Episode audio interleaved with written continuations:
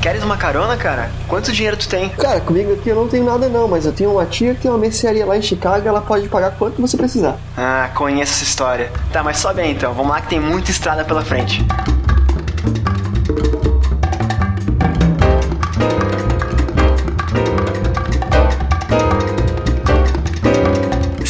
Todos muito bem-vindos ao Livrocast 42. Meu nome é Marcelo Zaniolo e as coisas que estavam por vir eram fantásticas demais para não serem contadas. Eu sou o Juca D'Angelo e eu gostei do livro, mas o Jack viaja pra caramba, né, cara?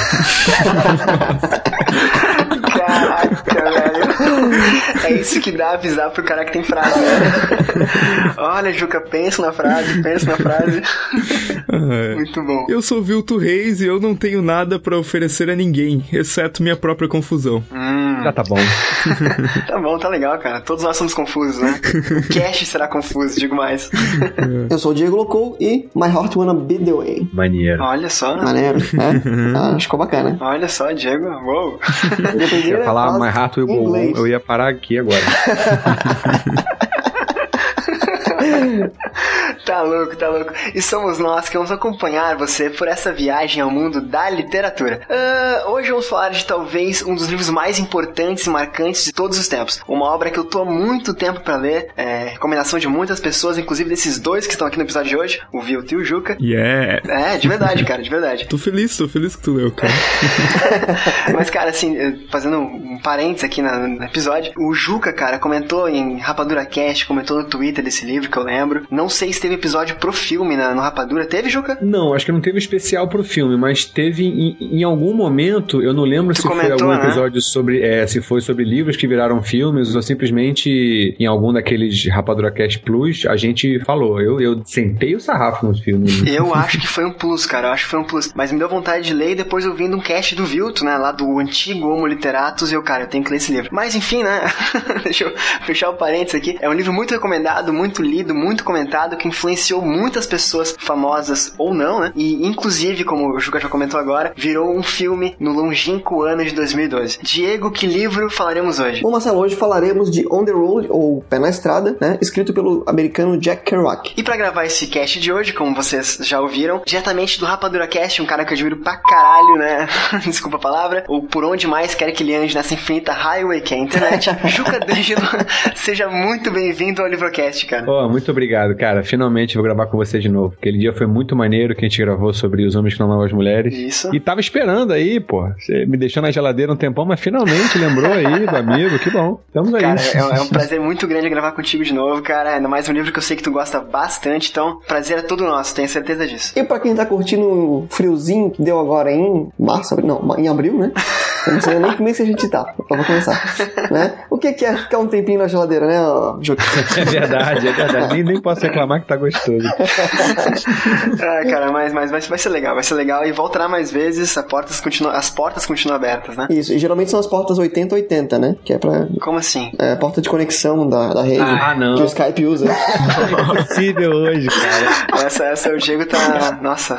Enfim, vamos, vamos aguentar até o fim. É, e depois de muito esperar, cara, uma pessoa que eu queria trazer há tempo aqui pro Livrocast, um amigo de longa data, aí, comentando o podcast dele, ele vindo aqui, já participou também do JabaCast com a gente, diretamente do Homo Literatus, do podcast 30 Minutos. Vilto Reis, seja muito bem-vindo. Cara, muito obrigado pelo convite, tá? Fazia muito tempo que a gente tava tentando marcar pra mim participar aqui com vocês do Livrocast. E pra mim é um privilégio, assim, cara. Meu, tô bem feliz, assim, de estar aqui. Espero que goste de gravar, espero que o resultado final seja bom e que o senhor volte mais vezes também, viu, Vilto? Com certeza. Então hoje descobriremos quem é Jack Kerouac, o que que faz esse livro tão importante, personagens, o que que é verdade, o que que não é, é, enfim, muitas viagens, viagens, como o Juca colocou na frase dele, e muito mais. Logo depois dos comunicados.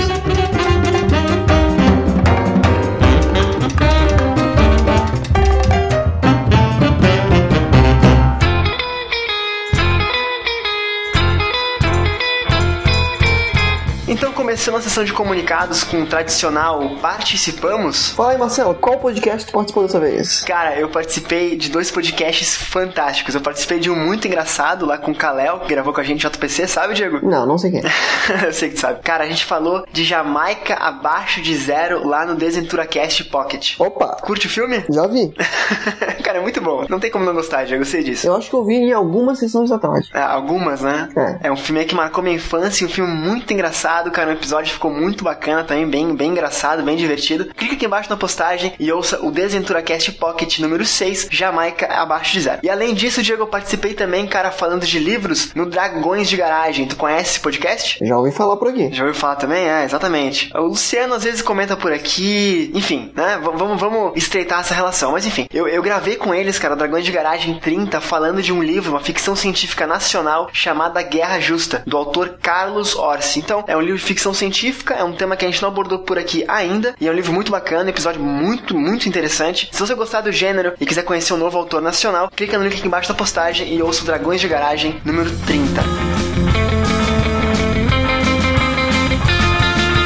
Diego, e a loja Locotopia como anda? Então, Marcelo, ela tá um bom tempo hospedada já lá no, no servidor, né? Ela não anda, né? E ela não tem mudado de lugar, não, assim. Então, acho que ela continua meio. Não vou dizer parada, porque parada não tá, né? A gente tá fazendo algumas vendas bacanas aí. Mas então, que, que site é esse, cara? Então, se você quer saber o que, que tem na loja do Locotopia, basta acessar loja.locotopia.com.br. Ou clicar aqui em cima no menu do site, onde tem um linkzinho ali, loja. Várias canecas, qualidade, você ajuda a gente e, enfim, você sabe o resto, né? Não sei, Marcelo, se for ouvinte novo. Então, tá. Quer repetir tudo? Não.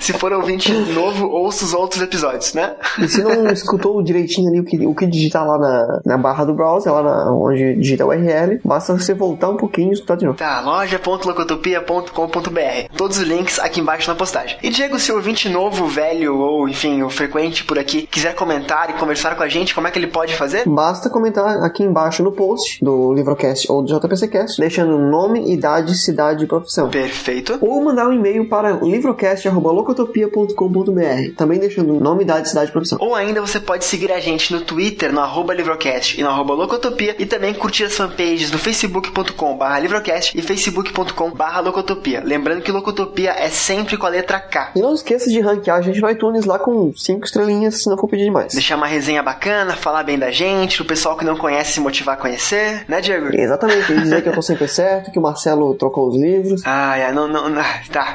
Vamos, vamos.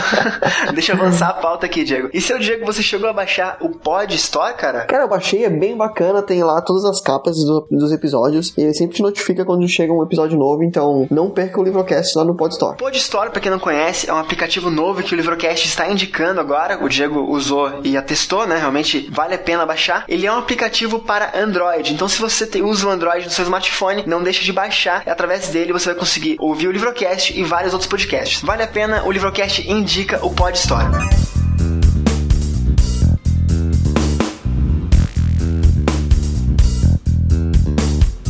Seu Diego, por que, que a música de fundo mudou? Música? Não tô ouvindo nada. Cara, a musiquinha de fundo mudou, a trilha sonora mudou, Diego. Por quê? Ah, tá, é que a gente já tava depois da edição, né? Não. Por quê, cara? Porque é, eu acho, assim, não sei, talvez a editora tenha mandado dois exemplares pra gente sortear do livro de episódio de hoje. Tu nem fez suspense, cara. Eu fiz o suspense, eu perguntei que música trocou. tá, então agora chegou a hora de falar realmente sério, de falar do que interessa. No episódio de hoje teremos o sorteio de dois livros On the Road, Pé na Estrada, né? Em parceria com a editora LPM. E o vencedor é? Mentira, só daqui a 15 dias, mais ou menos, é isso? Exatamente. O vencedor vai ficar sabendo que ganhou, na verdade, os ouvintes ficarão sabendo quem ganhou os dois livros, né? No próximo JPC Cast, no JPC Cast número 13. Então, fiquem no aguardo aí, participem que vocês vão ter o resultado. E quem quiser participar, Diego, como é que funciona? Já que são dois exemplares, vão fazer por duas vias. Hum, interessante. Inte- Inteligente. A primeira via é o básico, é o básico tweetar o link do post, né? Que vai estar o botão lá no post com a frase já prontinha. Isso, é um botãozinho no meio do post que vai estar em cima do link chamado é, Comentados no Programa. Tem um botãozinho ali, é só clicar e você vai estar automaticamente participando. E seguir o arroba Livrocast. Isso, então repetindo, você vai seguir a gente no Twitter, né, no arroba Livrocast, e vai apertar no botão Tweetar, que tá aqui no meio da postagem do Livrocast. Aqui no post tem o botãozinho Tweetar, você clica em cima dele e está participando. Exatamente. E no Facebook, Diego, como é que funciona? Bom, no Facebook é um pouquinho mais extenso, mas também não é nada que vá perder um dedo. É nada que ninguém nunca tenha feito, né? não é novidade pra ninguém, mas vamos lá, como é que é? Então, Marcelo, vai ter, vai ter uma imagem lá dizendo que a pessoa tá participando da promoção. Ela, ela tem que compartilhar essa imagem publicamente. Certo. E nessa imagem também tem um link pra aba de promoções no Facebook, onde ela vai clicar em Quero Participar. Só isso? Ah, e tem que curtir o Livrocast também. Então no Facebook, repetindo ficar bem claro, é curtir a fanpage do Livrocast no barra Livrocast, né? facebook.com barra Livrocast, é compartilhar a imagem, que no caso é a imagem da promoção, e vai também na aba de promoções clicar em Quero Participar. Tem todos os links aqui no post e, Marcelo, o que acontece se a pessoa participar dos dois? Concorre dos livros. Concorre duas vezes, né? Dobra suas chances. Então estamos fazendo sorteio de dois livros em parceria com a LPM, no Twitter um e no Facebook outro livro. Você pode participar dos dois sorteios e pode inclusive ganhar os dois livros. Então, é você que usa as duas mídias sociais aí, não deixe de participar, não deixe de concorrer, que eu tenho certeza que até o fim do episódio você vai estar muito motivado a ler Jack Kerouac e On the Road. Bom, Marcelo, então troca a trilha de novo que vamos voltar pro bate-papo. Exatamente. Então vamos agora para o Livrocast 42, On the Road. Pé na estrada.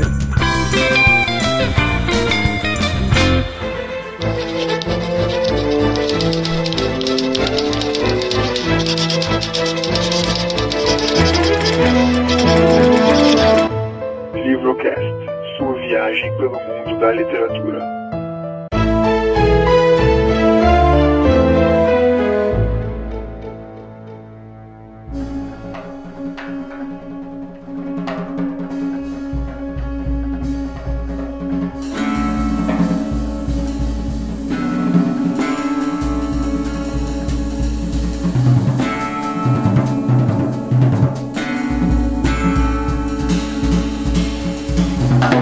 O Jack Kerouac, que é o autor e também o maior protagonista do livro que a gente vai falar aqui no Livrocast de hoje, né, no Livrocast 42, nasceu na cidade de Lowell, em Massachusetts, Estados Unidos, né, no dia 12 de março de 1922. Como é que é o nome da cidade, Marcelo? Lowell, O, o, e o- o estado? Massachusetts. Ah, tá.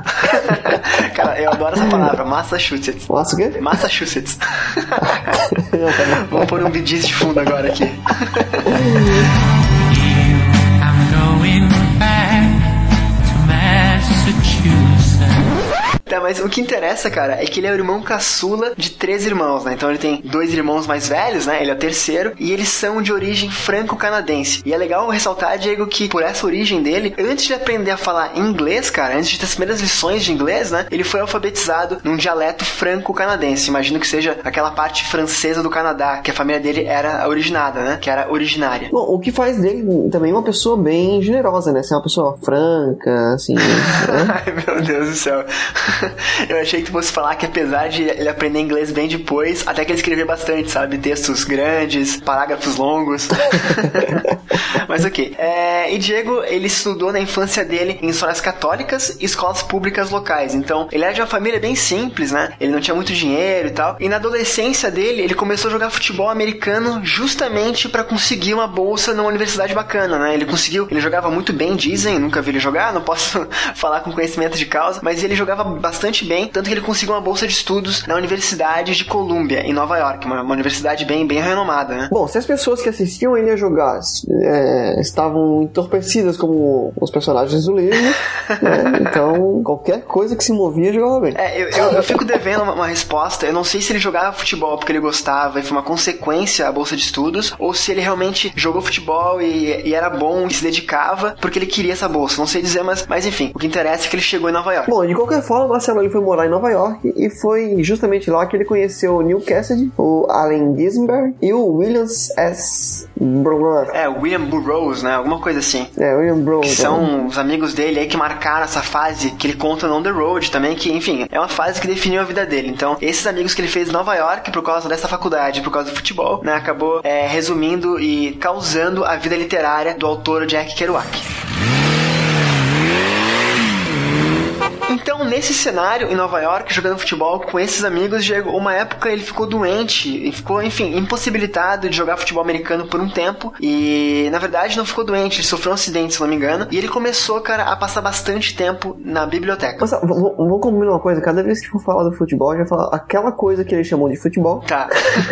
pode ser, pode ser. É bem diferente, né? Mas então ele se, ele, ele se machucou e ele começou a passar bastante tempo na biblioteca. Ele começou a ler muita coisa, começou a estudar muitos temas, né? E ele entrou em contato, né? Que a gente não pode deixar de comentar aqui. Ele entrou em contato com autores que influenciariam mais tarde os próprios livros dele, né? Os próprios livros do Jack Kerouac, como o Jack London e principalmente o Thomas Wolfe. E depois de brigar com um técnico do- daquilo que eles chamam de futebol, ele largou a faculdade e foi morar com, a- com uma ex-namorada. E em 42 ele se juntou à marinha mercante, começando aí literalmente sua vida de viagem. Viagens essas, né, que dariam origem a quase todos os seus livros e histórias. É, durante esses- esse trecho da vida dele, ele sempre tinha duas, digamos assim, ações. Uma era viver intensamente, fazer tudo o que ele queria fazer, sem medo, liberdade, como a geração beat, mais à frente a gente fala sobre isso, né, mas como ela define, e depois ele anotava no caderninho algumas coisas que ele tinha que lembrar, casos, histórias, acontecimentos, né, para que quando a viagem acabasse, ele tivesse como recordar, como escrever. O Marcelo, o primeiro livro que ele lançou foi The Tall and the City, que é tradução livre Cidade Pequena, Cidade Grande, publicado em 1950. É, e só em 51, né? Só entre aspas, né? Um ano depois apenas. 51, que é uma boa ideia. Uma boa ideia, exatamente. Ele te- Ele teve uma boa ideia no ano de 51, que ele escreveu o seu maior sucesso, né? No caso, o On the Road, que é o livro que falaremos aqui hoje. E, cara, é assim, pelo que falam, eu nunca li esse The Town in the City, mas a diferença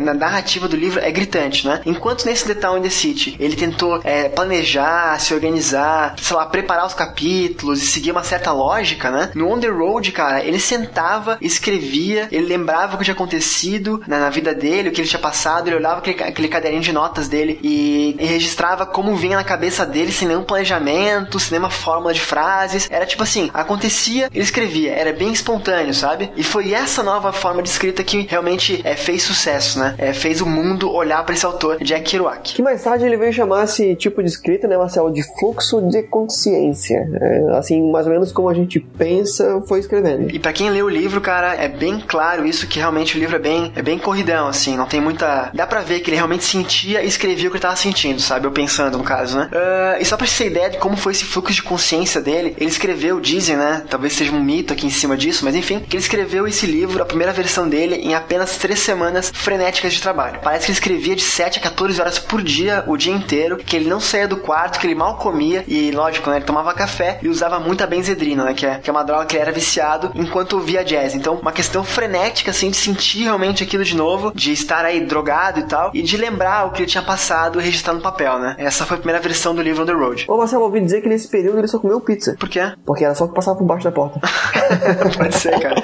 Pode ser. Então, uma história engraçada é que ele foi entrevistado uma vez por um apresentador bem famoso dos Estados Unidos, na, na época lá, né? E ele falou: Ah, cara, eu escrevi, eu viajei por sete anos e escrevi por três semanas esse livro. Daí parece que o apresentador falou: Cara, se fosse comigo, eu ia viajar por três semanas e levar sete anos escrevendo. É, exatamente. Que realmente foi bem frenético essa questão de trabalho dele mesmo. E ainda sobre o uso das drogas, no caso da benzedrina, o Allen, que era amigo dele, disse que, que ele podia escrever melhor sobre o efeito dela. E quem sou pra duvidar, né, Diego? E ele queria tanto escrever esse livro, cara. De repente, tua teoria da pizza seja até correta, porque ele chegou a emendar folhas, né? Folhas de papel manteiga, dizem, pelo menos é, a pesquisa disse isso pra gente, que ele emendava folhas de manteiga uma na outra pra não ter nem que parar pra trocar a folha na máquina. Ficava como se fosse uma, uma bobina, né? Um, um rolo de papel. Exatamente, cara. Dizem que é, era assim que ele escrevia e que o que ele entregou na primeira versão, né? O primeiro, primeiro manuscrito original, digamos assim, tinha rolos e rolos quilométricos, né, cara? De, de texto e de fluxo de consciência, né? Como ele chamava. Imagina ler isso, cara, que absurdo. Bom, acho que seria como ler um pergaminho gigante. Sem dúvida, né? E eu não preciso nem dizer, mas vou dizer pra ficar bem claro. Sem dúvida nenhuma, o livro original era bem maior do livro que eu tenho em mãos, do livro que o Diego tem em mãos e do livro que será sorteado nesse episódio. Bom, o manuscrito ele foi rejeitado por diversos editores, talvez não seja tão difícil entender porquê. Era outra mentalidade na época, ah, era um quilômetro de papel, era uma história que talvez não, não interessasse ah, os editores, né, que da, daquele, naquela década, daquele momento histórico dos Estados Unidos. E foi só em 57, em 1957, que o On the Road foi finalmente publicado. É, teve várias alterações aí que os editores exigiram, muitas páginas se perderam, ele resumiu muita coisa e tal. Mas enfim, o livro de um modo ou de outro ficou conhecida como a Bíblia na geração Beat. É, inclusive Inclusive teve uma parte que se perdeu porque a tia dele achou que era um rolo de papel higiênico. Mentira, Diego. Não faz isso.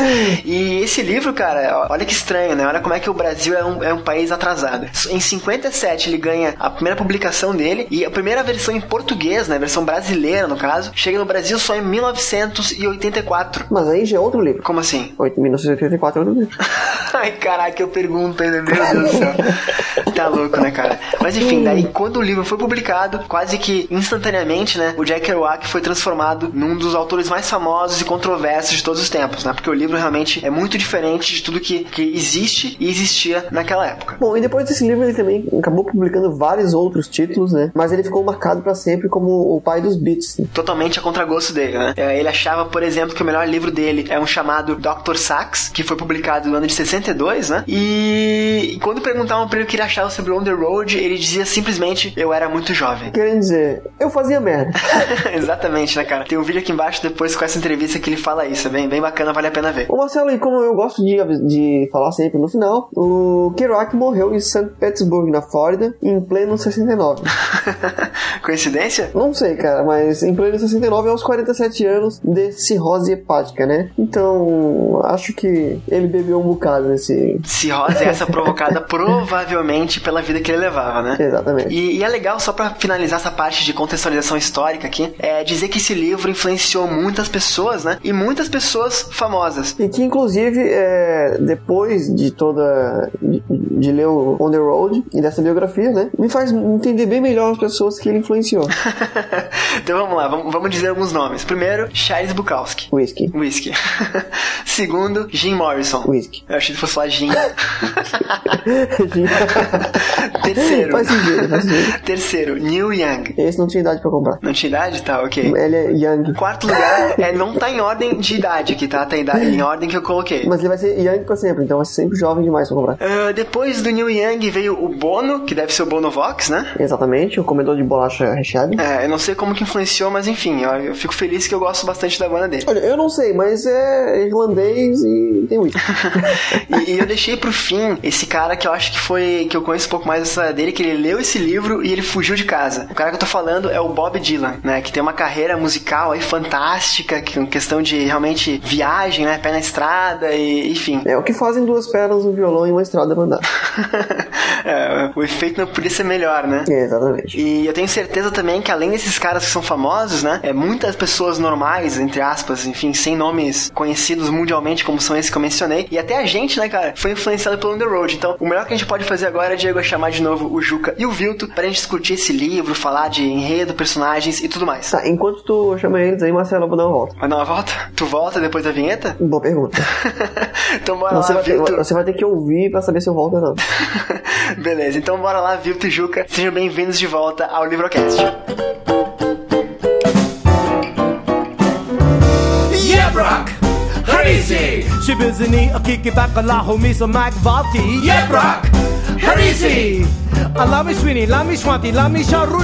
Então, chegando aqui na parte sobre o livro, a parte sobre a sinopse, personagens, enfim, o que, que fala esse livro, né, que é tão cultuado pelo mundo. Antes de falar da obra, eu queria saber de vocês, acho que os convidados podem ajudar mais do que eu e o Diego ainda, é, o que, que foi a geração Beat? Alguém consegue definir, explicar pra quem tá nos ouvindo agora? Cara, eu, eu acho bem bacana a gente trazer esse contexto histórico, assim, porque eu acho que pra tu absorver mais o Underworld, sabe, tu tem que entender como é que foi o contexto de produção do livro, sabe? Boa. Então, a gente. O que que tava acontecendo nos Estados Unidos na época? Era o período pós-guerra, sabe? Uhum. Era o período de uma geração que voltou da guerra e, tipo assim, teve aquela explosão econômica americana, sabe? Os Estados Unidos estava com tudo, assim, mas ao mesmo tempo tinha uma galera lá que eles não estavam satisfeitos com aquilo. Aí entra um termo que é bastante usado, assim, em poucas palavras eu vou falar, né? Que é o a contracultura, né? Que seria basicamente já o, o que tu lê, sabe? É contra aquela cultura que estava vigente, sabe? Qual, qual que era a cultura? A cultura do sonho americano de vida, sabe? O consumo, é, de tu ter tua casa, tu ter teu carro, sabe? Uhum. Aquela coisa muito americana, assim, de, de tu ser o líder, de tu ser o melhor, tu ser o cara que, sabe? E, e a contracultura vai justamente na direção contrária disso. E aí surgem esses caras, que a gente vai falar mais no programa, né? O Jack Kerouac, o Allen Ginsberg, O Neil Cassidy, né? é, o Neil Cassidy, que vai inspirar ali o personagem mais legal do Underworld. Com certeza.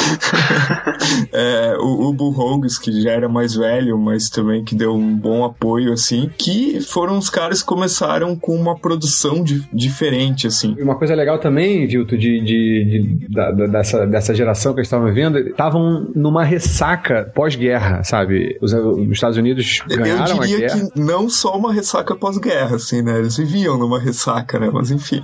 Não, é, não, sim, isso, isso a geração beatnik, né? Mas digo, a geração dominante, os Estados Unidos mesmo, estavam vivendo um momento meio complicado de eles, eles gastaram muito pra, pra guerra, né? Então, acabou a guerra, ficou estavam meio que se reerguendo ainda, o, o país não, não tava assim, é, prosperando no momento de, de próspero, teve a, o, o, crash dos 30, que não tinha tanto tempo assim, eles estavam ainda se reerguendo. Sim. Então, tinha um pouco dessa, de uma amargura, de uma caretice, assim, a, a onda vigente era vamos trabalhar muito, vamos economizar muito, porque estamos passando por um, um, momento de aperto. Então tinha também esse clima meio de, de, de rebordosa, de caretice, de, de porra, não, não, não vai sair porque você vai gastar dinheiro. A hora, a hora era de. A geração mais velha tava um pouco assustada e tava querendo botar o pé no chão e, e, e para se estruturar, né? Então tava uma, uma, uma onda assim um pouco careta e um pouco amarga também. E eu posso estar tá falando uma besteira bastante grande também, mas tem aquela questão de ver os Estados Unidos como um país, né? Não, não, não por pessoas, mas o contexto, assim. Eles perderam o norte deles, né? Por muito tempo lutar na guerra era o maior objetivo deles, era ganhar a guerra, vencer os alemães e tal. Quando se acaba a guerra, lógico, foram vencedores, né? Estavam no lado vencedor, mas aquela sociedade inteira ficou, tipo, sem um objetivo geral, assim, sem um. E agora? O que a gente faz na nossa vida? Não sei se, se condiz ou não, mas eu, eu penso nesse, nesse ponto, assim. Não, não, eu acho que faz todo sentido. Eu acho que é, assim, ajuda a explicar também. Tem a ver, cara, e isso vai, isso vai repercutir em vários movimentos depois, né? Eu acho que é legal a gente dizer que a geração beat ela é antes dos hippies, sabe? Uhum. Que os hippies se inspiraram muito na geração beat. É, outra coisa, eu não sei se o, jo, o, o Diogo que é envolvido com galera de motociclismo, não sei se ele já leu alguma coisa é, daquele livro Hell Angels, Medo e Delírio sobre Duas Rodas. Já leu, Diego? Não li, mas conheço o motoclube. É, do, do Hunter é, Thompson, É o maior motoclube né? do, do mundo. Sim, é, e o Hunter Thompson, isso em 1966, ele escreve um livro reportagem sobre isso. E, cara, se tu for pegar. É, é inclusive, bem, bem legal isso. O Allen Ginsberg aparece no livro. E, e ele diz assim que, tipo. O Allen, ele é o, o Carlo, né? No livro. Puta, eu não sei. É o ele, poeta. é o, ele é o poeta. é o poeta, o Carlo, Carlo, Carlo Max, então. É, é, é o Carlo Max. E o, e o Allen aparece no livro lá do motociclismo. Tipo assim, são dois movimentos contra a cultura, sabe? Contra a cultura vigente ali. Só que, claro, que o pessoal da geração beat era um, um movimento que tinha um, é, um pensamento filosófico, né? Enquanto o pessoal do motociclismo ali, do, do, dos Hell Angels, era mais uma questão mesmo de, de vamos detonar tudo, vamos explodir tudo, sabe? Mas assim, o, o que eu quero dizer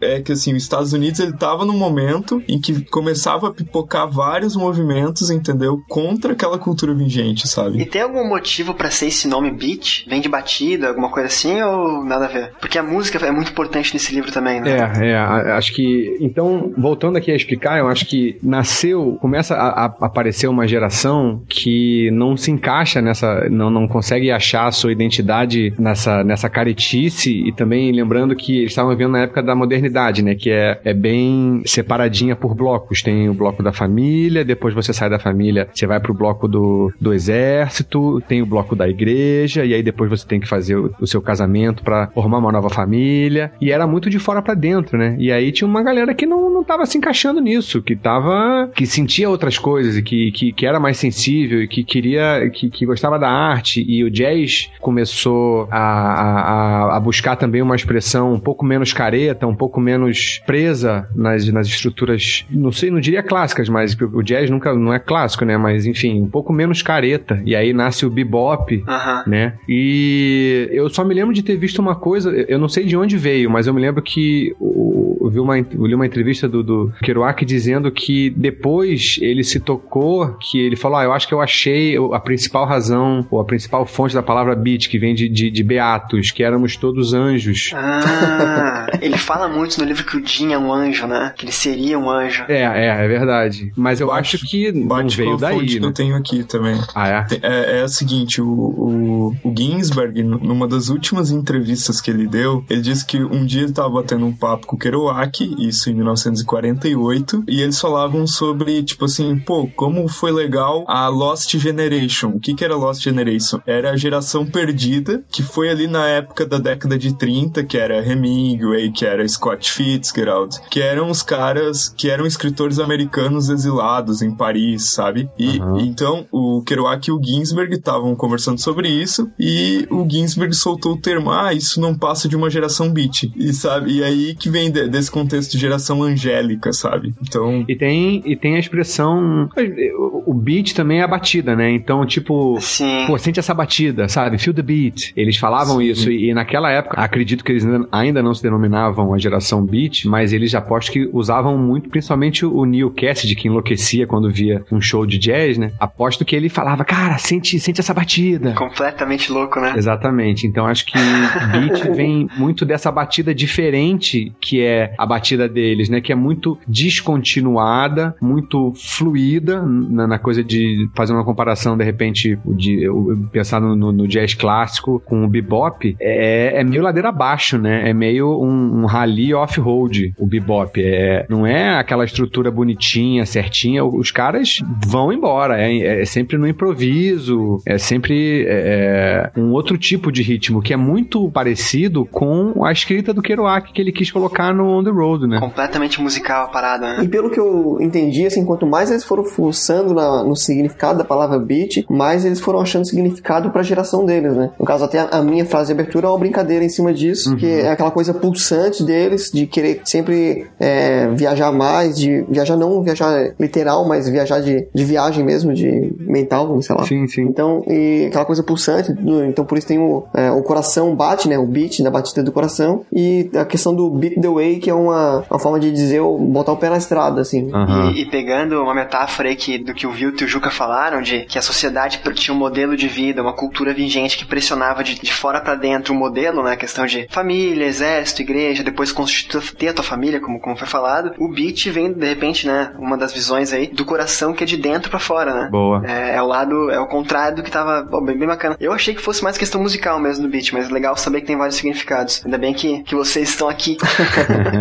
e esse livro, cara, qual foi a importância dele para esse movimento beat, digamos assim? Porque o Jack Kerouac e todos esses caras que estão envolvidos né, nessa história, nesse enredo, amizades ali e tal, eles não são todo os Estados Unidos, né? Mas eles são uma parcela importante. Depois o livro virou icônico e tal. É, como é que a gente pode definir isso, a importância do livro pro todo? Cara, olha, eu a minha especulação, eu nunca li nada e até uh, quero ouvir o que, que o Viltos tem a dizer, que pelo jeito o cara fez o dever de casa bonitinho. Mas a minha especulação é a seguinte: eu, por exemplo, sou de Petrópolis, que é uma cidade pequena e que tem, é, eu poderia dizer que, que também tem a sua geração beat, mas que nunca ninguém escreveu um livro dizendo, falando sobre os, os jovens e, e, malditos e delinquentes de Petrópolis. Sim. O que eu acho, o, eu, o, o Kerouac é considerado o pai dos beats. Ele detesta esse, esse apelido, esse, essa alcunha, mas ele é considerado o pai dos beats porque ele contou a história dos beats, que até então, dos beatniks, enfim, que até então era, eram malditos, eram aqueles delinquentes, é, drogadictos, que davam problemas, que tinham problemas com a polícia, que, enfim, era, era a galera que as nossas mães não iam querer a gente com eles, sabe? Assim, não... A minha teoria se resume, em duas palavras: uma, documentar, e a outra, pulverizar. É, uma, uma, vez que foi escrito, publicado, isso ganhou uma proporção muito grande. Exatamente, é, é onde eu ia chegar, porque aí depois que ele escreveu. Ah, desculpa.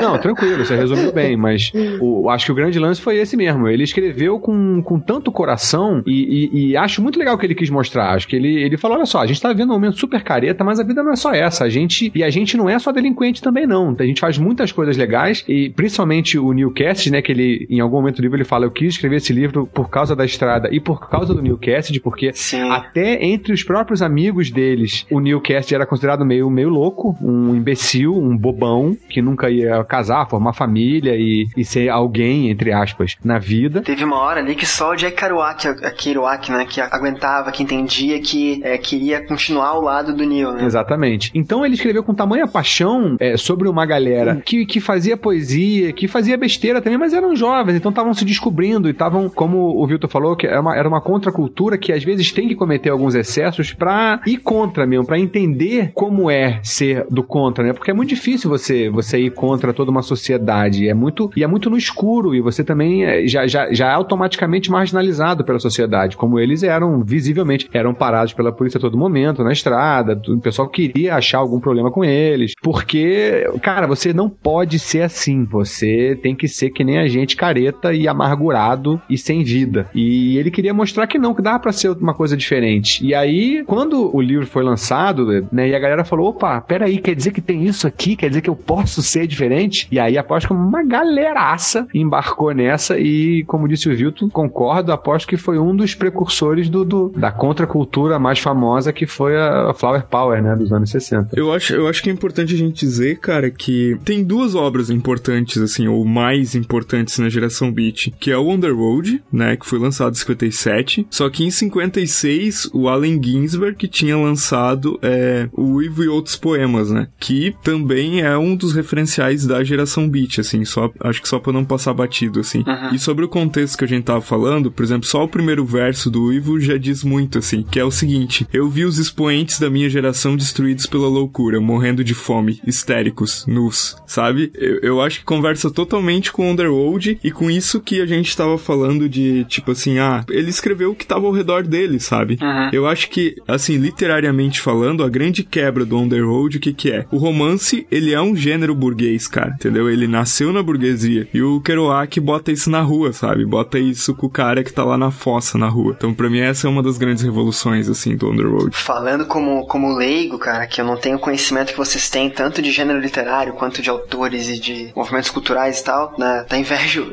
esse, esse aspecto de vocês, mas lendo esse livro, cara, é, a gente sempre fala que é coisa diferente, diferente, diferente, mas esse livro aqui realmente é único, assim. É realmente uma obra ímpar, assim. Não só pela importância dela, mas pelo modo que ela escrita, pelo tema que ela trata, pela a realidade que ela descreve, o cenário que ela recria, né? É, vamos falar mais à frente sobre isso e tal, mas mesmo sem saber de, da origem desse movimento, sem saber o porquê do nome, sem saber de tudo que vocês falaram agora, explicaram muito bem, esse livro já seria é importante para mim, sabe? Uhum. uhum. Assim, eu acho, eu acho muito bacana. Mas pra gente entrar um pouco mais então nesse universo do livro, saber do que se trata essa história final, né? Já falamos da, da importância dela, de, de onde veio, qual é a geração desse autor que com certeza impactou e influenciou a obra. Vilto, por favor, cara, tu pode dar uma sinopse do livro pra gente, com as tuas palavras? Sinopse de On the Road de Jack Kerouac. Eu me recuso a chamar de pé na estrada. Eu acho muito, sei lá, Zé Colmeia chamar de pé na estrada, né? Essa tradução horrível, mas enfim, né? Vamos respeitar, mas eu não gosto. Alguma coisa contra o Zé Colmeia? Não, cara, mas, mas não é o espírito do livro, né? Pô, por favor. Zé Colmeia era a geração que os caras estavam, sabe, sendo contra, entendeu? não, só, só, só pra entender melhor, assim, gente. Nada... Apesar que o Zé Colmeia, ele é um tanto contra a cultura, cara. Acho que tu tem razão, Diego. Cara, mas Pé na Estrada é um nome muito feio, né? É, é horrível. Um livro tão bom não merece nome desse. Então vamos chamar de On the Road, por favor. Então, On the Road é a história narrada, né, por Sal Paradise e ele é um escritor mas, assim, a princípio, olhando o livro, parece que ele não tem, assim, um assunto sobre o que escrever. Ele é um cara que quer ser escritor, um jovem, etc. E aí ele conhece, né, um sujeito chamado Jim Moriarty. E esse Jim é um cara alucinado, maluco, andarilho de Denver, né, que tem uma personalidade magnética. E aí o Sal resolve acompanhar o Jim, né, em viagens pelos Estados Unidos, de carona, né, vivendo o melhor da geração beat, por assim dizer. Sabe outra pessoa que não sabia o que escrever e escreveu escreveu sobre o que estava acontecendo? Ah. Jerry Seinfeld. Ah, boa. Uma perguntinha só então. Esse livro é uma história real, né? A gente pode afirmar isso. É... Eu, eu não acho, cara. Não achas, cara? É porque assim, eu vi uma entrevista do Jack falando que tudo que ele escreve é verdadeiro. Eu também. É, o problema que ele tinha é assim, ele falou que as histórias são verdadeiras, mas ele tinha que lembrar o que, que era verdade ou não, que ele tinha muita coisa na cabeça. Então fica naquela. Eu acho que assim, Marcelo, história real é muito relativa, né? Porque história real significa que é uma história. Se se, é real, é uma história, né? E se tá escrito, né? Então é real. Sim. Não quer dizer que aquilo aconteceu, mas a história é real. Na, na minha mente, Senhor dos Anéis também aconteceu. É real pra mim. Não, e tá, tá escrito no livro. Então a história existe. Não quer dizer que ela aconteceu. Então a história é real. Não, mas, mas deixa eu me justificar. Eu quero... Assim, ó, é, é, essa história ela aconteceu. Digamos, essa história, sabe, do, do Jack Kerouac com o Neil Cassidy, que são os nomes reais dos personagens que a gente tá falando, tá, gente? Só que o que o Jack Kerouac que escreveu é uma versão dessa história que Ah, provavelmente ele alterou, mudou algum fato que fosse em favor da ficção do livro. É isso que eu quero dizer, sabe? É que eu li como se tudo nesse livro fosse verdade. Sim, não. Cada um acredita no que quer, né, cara? É, o que aconteceu foi o seguinte: ele, ele sentou pra escrever esse livro, se não me engano, em 51, eu acho. Ele viveu de 47 a 49 essas histórias. E, e ele anotou: existe mesmo o mito de que ele escreveu o livro em três semanas, numa porrada só, tomando um loucaço de café e benzedrina. E é, o que eu acho que é verdade, só que ele escreveu o livro a partir das anotações que ele tinha, porque ele já anotava bastante coisa. Ele andava, ele vivia com seus cadernos, fazendo anotações, escrevendo lá, fazendo seus escritos, e depois ele, ele compilou isso. Agora, além disso, eu concordo com o Vilto também, que de repente tem um pouco de ficção aí, porque ele, ele quis fazer duas coisas nesse livro que, que justificam a escrita muito peculiar, pelo menos no manuscrito original, que foi o que eu li. É, porque o livro, a primeira vez que ele saiu, ele, ele saiu editado, né? A editora é, quebrou em parágrafos, mudou os nomes, não sei o quanto de conteúdo, se teve alguma mudança realmente de conteúdo, não sei. Mas é, o que ele queria fazer é contar uma história contínua exatamente como é a estrada. Ele queria fazer um livro que é, se assemelhasse às loucuras fluídas e ininterruptas da estrada. Por isso também que ele escreveu isso num grande manuscrito. Ele foi colando uma folha na outra, porque quando ele escrevia, ele gostava de ver o manuscrito como se ele fosse a estrada. E ele percorria a estrada do manuscrito para escrever o livro. E a outra coisa é escrever como se pensa. Ele, ele buscou é, uma narrativa que se assemelhasse cada vez mais, que se aproximasse ao pensamento dele, ao estilo, ao fluxo de pensamento dele. Isso eu consigo, no manuscrito original, eu consigo identificar. No, no- só um parêntese, no, no- no manuscrito original, os nomes são os verdadeiros. Então o Jim Moriarty é o Neil Cassidy, né? Como o Vilto falou. Bem pontuado aí, Juca. Todo mundo que leu o, o livro da LPM, o amarelinho, a capa amarela, o Pocket, né? Ou não? Eu li o Pocket da capinha amarela. Tá, eu também. Eu, eu gostei bastante do livro, né? Eu não sei, não, não sei como é que é a história maior. O Diego também leu o Pocket, né, Diego? Agora, eu vou dizer uma, eu vou confessar uma coisa pra vocês. Eu li 50 páginas do Pocket. Tá, tá valendo. Tá valendo. a cada, a cada cinco páginas que eu lia, eu não me aguentava e botava o pé na estrada. Ó, tá.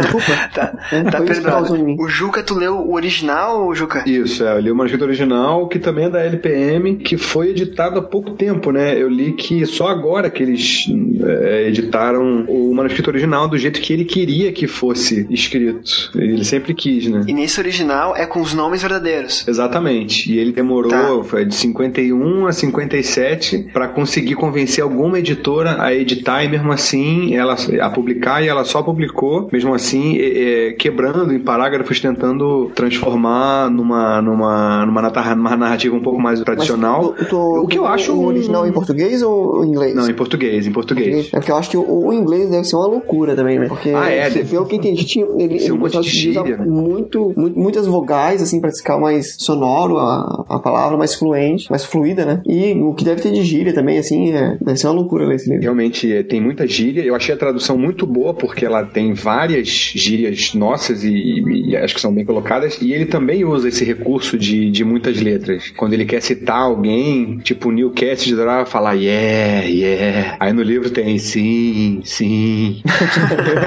É uma loucura.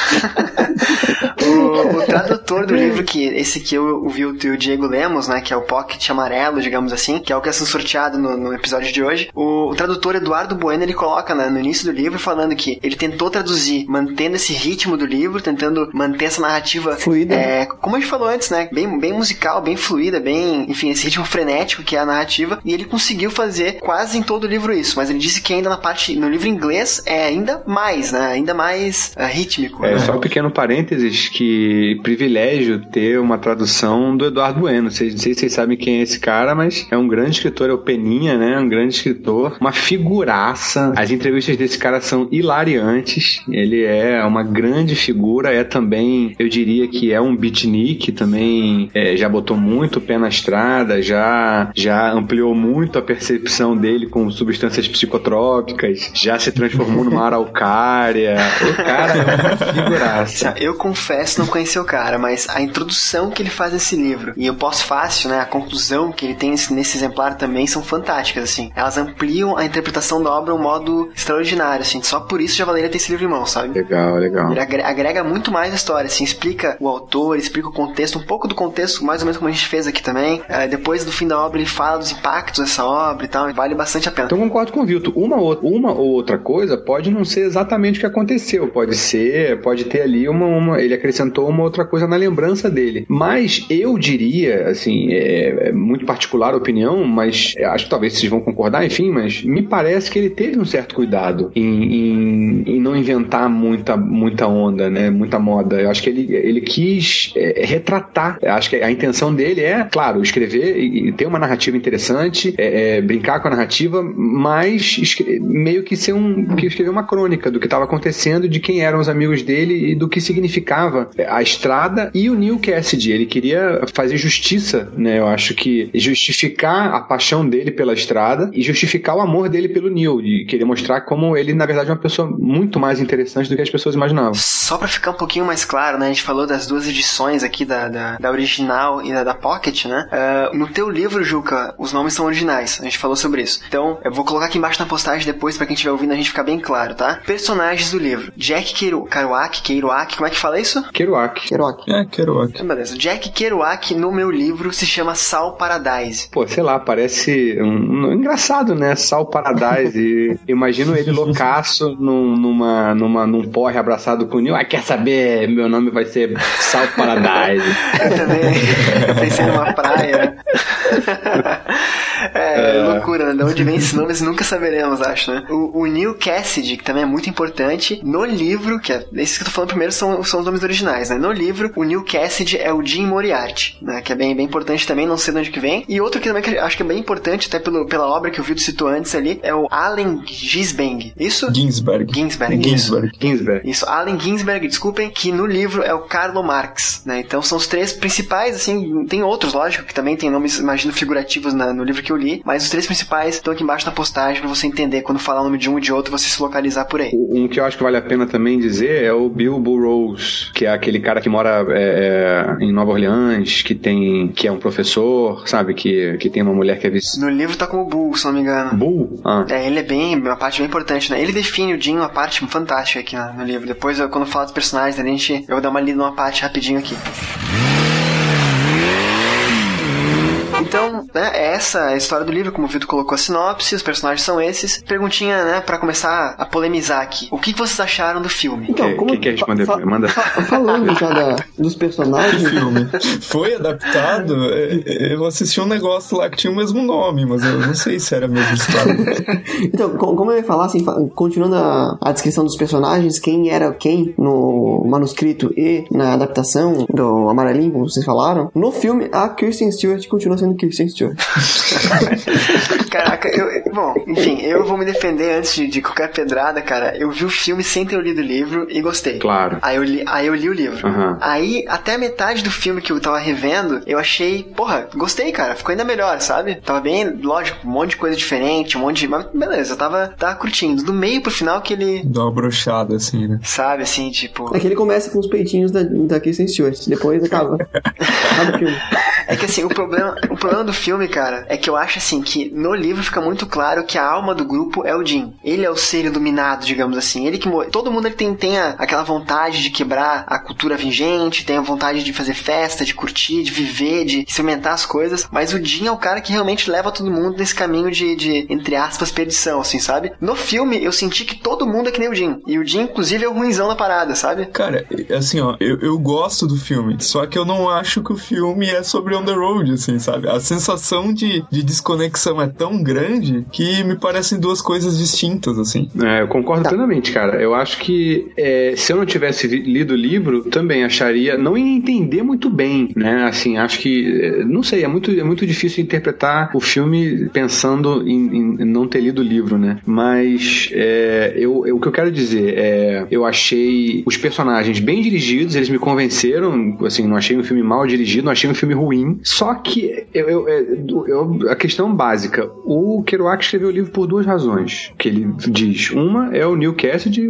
pra explicar quem é, o Jim Moriarty, né, na, na- na versão editada. E outra é pela estrada, escrever o amor pela estrada. Essas duas coisas eu achei muito mal retratadas no livro, no filme, no filme. Ele, no filme ele parece, parece que ele tem uma estranha obsessão, que ele é um, que ele tem uma, uma obsessão in- injustificável pela estrada. Não dá pra entender o amor dele pela estrada, parece uma, uma dependência que ele tem. Não fica claro, né? Não fica claro porque não mostra as razões que são os, os lugares diferentes e as pessoas diferentes. E também o Jim Moriarty é um imbecil no filme. É um, é um, é um bundão. E a última cena, todo mundo quer dar porrada nele. Acha ele um, um- um babaca. É absurdo isso, né, cara? Porra, e, e aí, aí eu não entendi nada, porque eu não sei se vocês sabem, mas esse, esse o roteiro é do Francis Ford Coppola. Ele comprou os direitos do livro e sentou em cima dos direitos do livro por anos, sem deixar ninguém dirigir, por medo de exatamente de uma pessoa não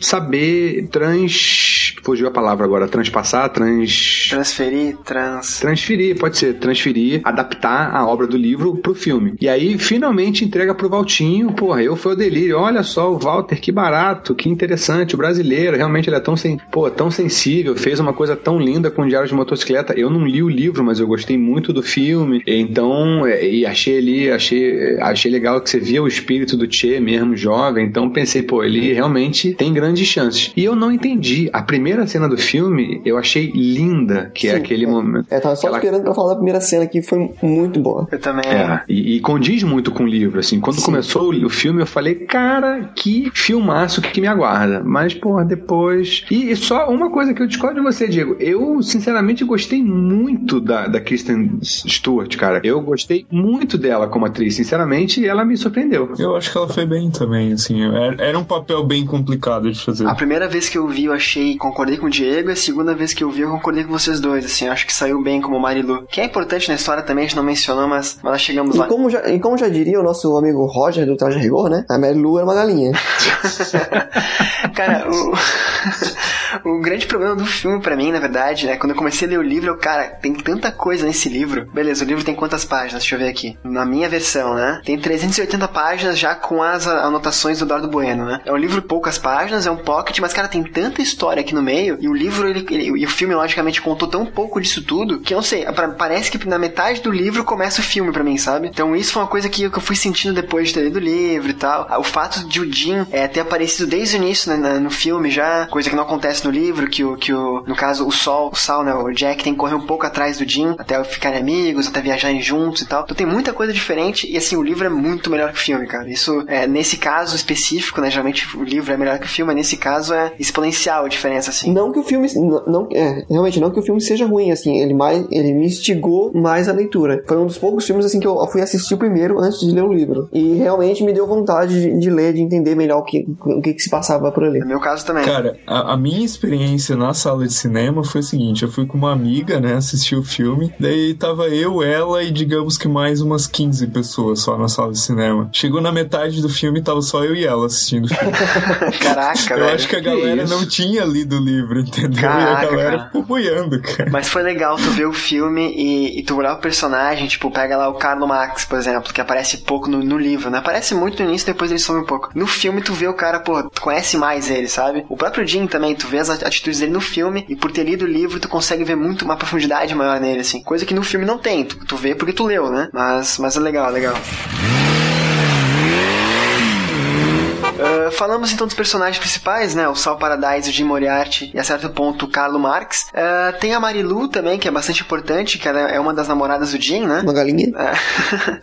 no filme rola um triângulo amoroso, né? É, é a da galera, assim, né, cara? É, da galera. Eu queria saber o seguinte, cara. Falam que vendem essa obra, mais o filme, como um triângulo amoroso. Vocês enxergam isso ou não, cara? Ah, eu acho que tem. Tem, tem, tem alguns, eu diria, polígonos amorosos. Mas é, a questão é a seguinte, eram todos jovens, né? Então eu não diria que teve um triângulo amoroso, porque amor mesmo Uhum. só foi entre o, o Neil e a Luane. Num, o, o, o, o, Sal, né? O, o Jack nunca amou a Luane. Ele tinha tesão nela, ele queria papar ela. E ele conseguiu. A Luane é o nome verdadeiro da Marilu? Ah, isso, é, isso mesmo. Ah, muito bom. Cara, no meu livro não tem cena de sexo dos dois, acho. Sério? Sério. Que isso? Tem tem um momento em quando os três voltam juntos pra São Francisco e o, o, o Neil, o, o Dean, volta pra segunda mulher dele, que no, no manuscrito original chamava Carolyn, Uhum. que é com quem ele tem acaba tendo dois filhos, né? É, no, no livro que é Camille. Ah, e aí, nesse momento, o Neil fica, o, o Jack fica num hotel com a Luane. E aí eles ficam juntos e eles transam. E tem uma hora que ele fala que eles falam conversando um tempão. E aí, uma hora ele fala, ah, enquanto eu, eu contei uma história pra ela e ela com o meu pênis na mão. É, então, então o filme nesse ponto fiel. Não, Eu posso ter lido muito avoado e não ter percebido. Eu acho difícil, mas. Assim, faz algum tempo já que eu li On the Road, eu não lembro, cara, se isso é do. se isso aparece no livro ou se isso é a história real mesmo, sabe? Sei. Tô confundindo realidade com ficção. Essa é a minha é. relação com a literatura, gente. Aproveitando, Vilto, seu, seu história, seu, seu deixa de real, que não é real, vo- voltando ao que a gente falou, se o que ele escreveu é verdade ou não, eu achei aqui um trechinho nas anotações que eu fiz, que de um artigo que eu li que diz Jack busca a verdade em seu livro, mas segundo ele, a verdade é, abre aspas, o modo como a consciência realmente vai ao fundo de todos os acontecimentos. Fecha aspas. Muito bom isso, cara. Então tem uma releitura em cima ali. Realidade é percepção. Você chama de realidade aquilo que você percebe. Isso é muito profundo. E quando você está dopado, você percebe coisas que nem acontecem. Exatamente. O cara, o cara viveu dopado e depois quando escreveu tava dopado também. Então é, complicado. Mas a benzedrina, ela faz mais ou menos como a cocaína. Ela, assim, é, a cocaína é uma droga que os matemáticos gostam muito, que os advogados gostam muito para trabalhar, porque ela não te tira da realidade, ela te, ela te concentra mais, né? Ela te faz ficar superativo, mas não faz ficar viajandão como, como sei lá, o LSD, por exemplo. Ah, né? tá. Então, é, ele tá viajandão, mas ele tá viajandão e ele tá com uma substância que tá fazendo ele ficar mais ativo e, e consegue ativar melhor até a memória mesmo e a consciência como a cocaína faz. O problema deles usando a benzedrina na estrada, né, nas festas e tudo mais, era o álcool, né, porque era tudo misturado. Era benzedrina com álcool, com maconha, com, com tudo junto, né. Então, ali é que tava a viagem mesmo. Ah, sim, sim, claro, concordo, concordo. Eu tava dizendo na hora de escrever, mas é, nas loucuras que eles viveram, foi. Eu até acho que, pra quem viveu tantas loucuras como eles viveram, ele, ele teve uma capacidade de rememorar fantástica. Vocês chegaram a ver entrevistas dele do fim da vida dele? Eu assisti, cara. É triste. Cara, tem, eu vou botar um link aqui embaixo na postagem do site da LPM, que tem uma entrevista com uma italiana, e assim, é absurda. Sim, ele tá É, bebaço. ela ele pergunta tá pra ele, o que, que tu quer ser quando... Se, se tu não fosse escritor, cara, o que, que tu queria ser? Dele, ah, eu queria ser um boom, boom, boom, bang,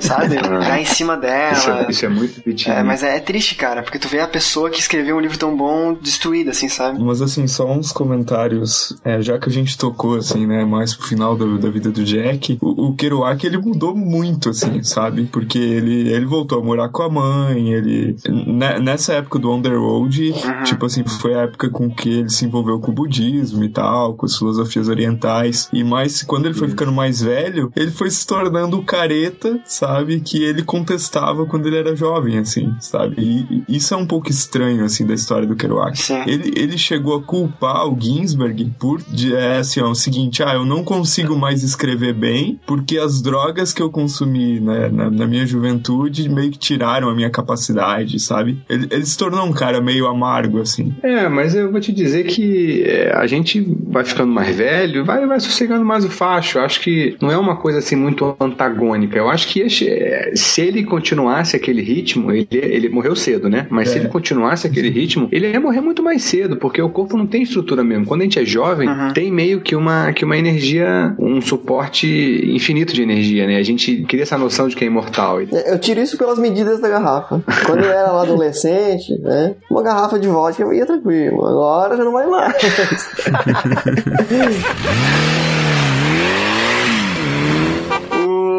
coisa que eu acho legal de ressaltar nesse livro dele, do, do, do On the Road, né? Do, como o Vilto adora, pé na estrada, é que, cara, não tem personagem feminino, né? Tipo, lógico, tem vários nomes de mulheres, várias mulheres que são importantes na história, a própria Marilu, ou a Camille, ou até a Inês, ou enfim, mas elas não são abordadas, elas não falam, elas não têm opinião, elas não têm um ponto de vista explorado, sabe? Só eu senti isso ou é. Elas não são borda- abordadas, elas são bordoadas. É, sim, a- parece que é um livro, é uma geração masculina, parece, sabe? Machista, assim. Mas cara, eu isso acho não- que não é a geração deles, sabe? É toda a época deles que é assim, cara. Aham. Mas, assim, só, só um parênteses. Pra quem quiser um livro do Kerouac falando sobre uma mulher, tem Tristeza, tá? Que é um, um romance dele falando sobre uma prostituta mexicana, sabe? E é excelente, tá? Recomendo.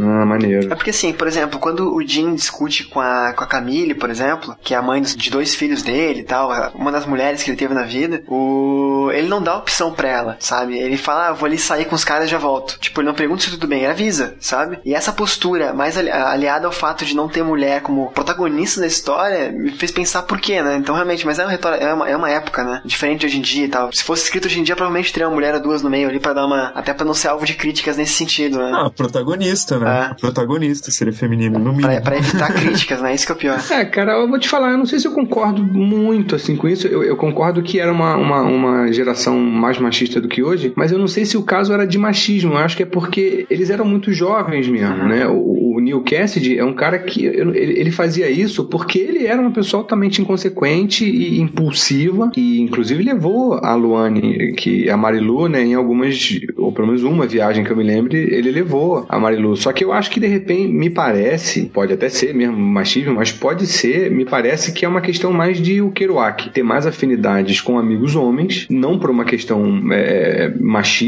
até porque ele tratava a mãe dele né, super bem. A hora que ele ganhou uma grana com o primeiro livro dele, o Town Country, ele, ele, ele arranja uma nova casa pra mãe né? Ele, enfim, também fala das namoradas dele de uma forma que não me parece muito machista, mas ele era muito jovem, eram, eles queriam curtir a vida. Então, e eles estavam naquela fase dos 20, já 20 e tantos, quase 30, que- em que as mulheres têm um negócio chamado relógio biológico e que elas começam a querer formar família, A se aquietar, né? Exatamente. E aí enxergam essa questão nenhuma.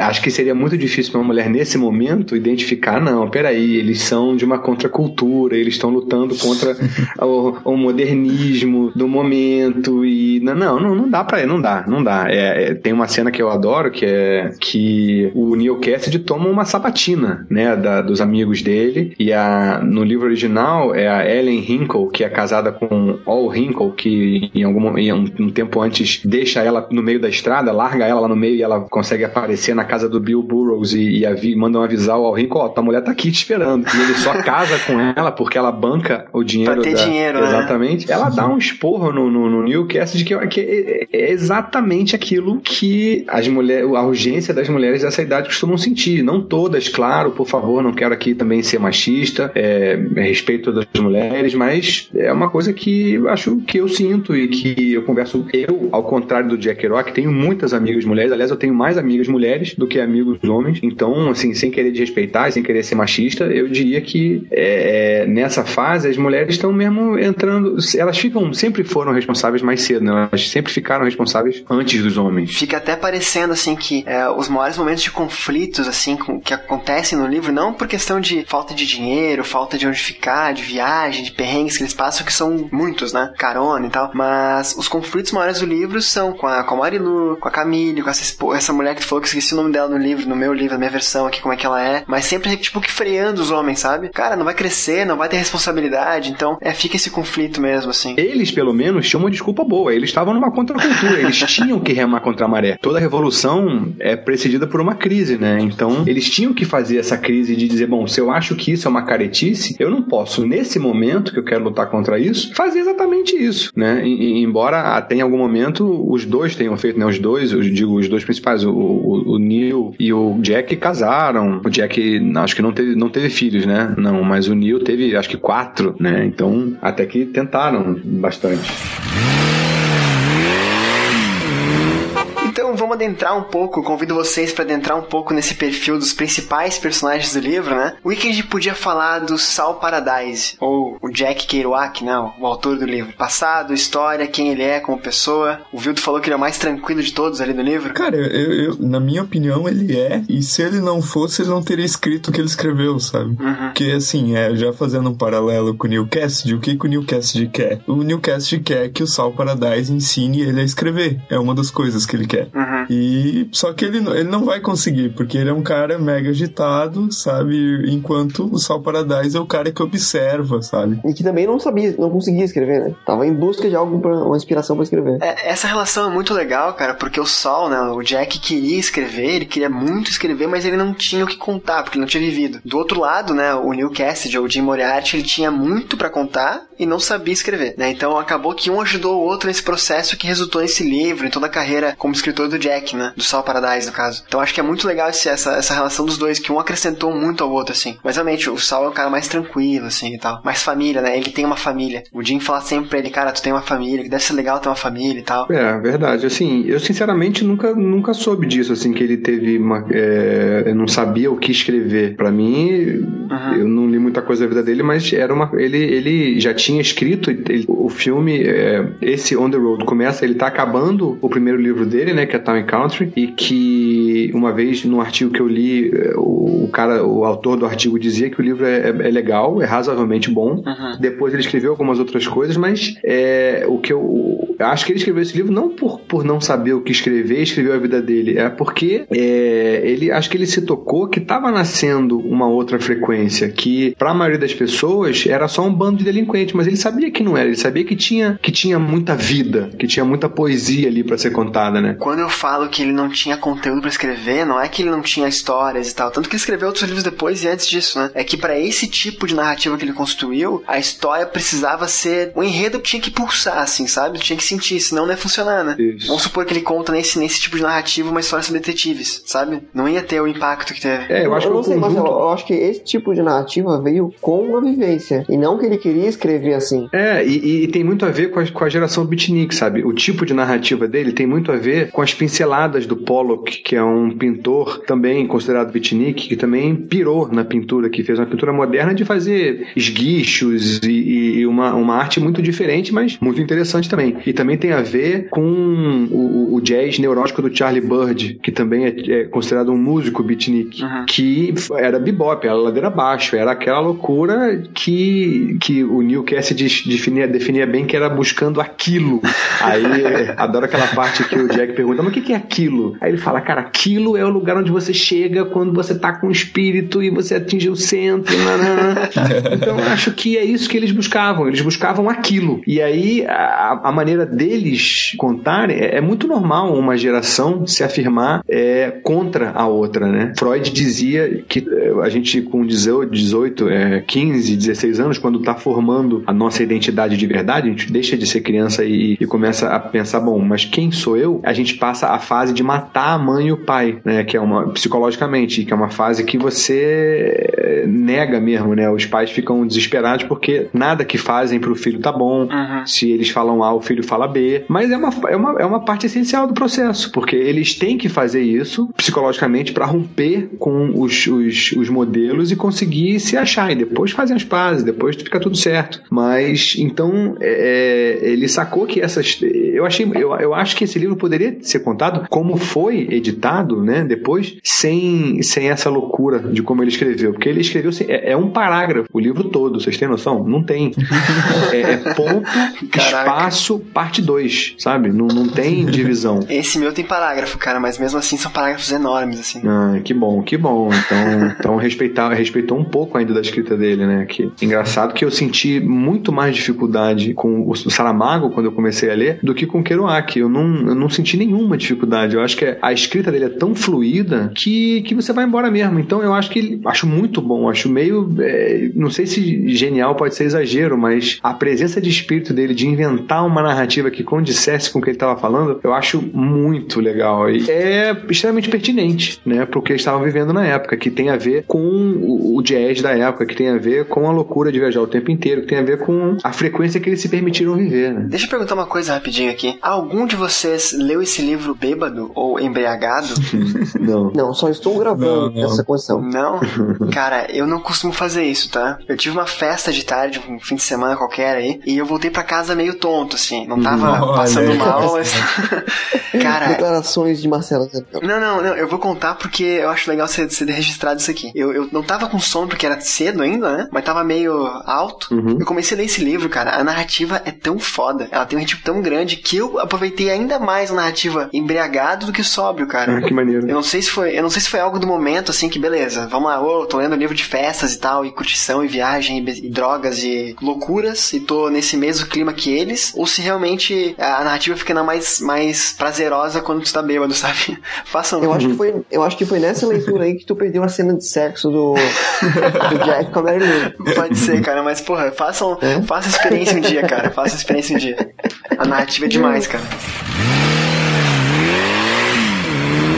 Mas, Marcelo, queria falar um pouquinho do que você perguntou, da coisa da- do histórico deles, né? E não muito bem de vida, né? O pai dele morre, eu não lembro agora quantos anos ele tinha, mas acho que ele era bem novo, né? Mas eu acho que é lá pela adolescência dele. E depois ele fica muito com a mãe, e a mãe, pelo até no livro dá pra gente ver, é muito importante na vida dele, né? Dá uma grande estrutura. E então eu acho que, é, de repente, e até por isso que ele, acho que ele conseguiu se sobressair dessa loucura toda que foi a galera dele, porque ele teve uma base lá acadêmica, né? Que, que, que ele pôde ter contato com o conhecimento e ver como é importante você aprofundar algumas coisas e, e como ele conseguiu aproveitar isso de uma forma que o Neil não conseguiu, mas também, cara, o Neil, pô, a mãe dele, não sei se ele chegou a conhecer, não lembro, a mãe dele foi, foi embora, deixou ele com o pai, que era um bêbado vagabundo, que carregava ele, né, que, que ele ia buscar o pai na prisão e com oito anos fazia discursos maravilhosos pra corte pra liberar o, o pai dele, né, tu imagina a cena, o Neil Cassidy se desdobrando e fazer, em-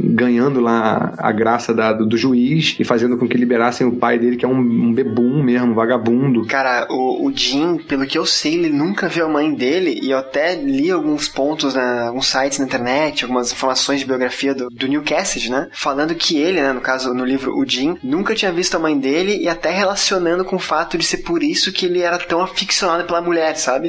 Que ele não tinha esse apego, ah, ele buscava no rosto de cada mulher que ele, enfim, que ele encontrava na rua, a mãe dele, aquela mulher que ele nunca viu, e lógico, depois transava com elas e tal, né? Não tem nada a ver com mãe e filho, mas, mas aqui, esse... não, tem nada a ver Claro, com mãe- claro. não tem nada a ver com mãe e filho, mas Freud explica, É, né? não, mas- Exatamente.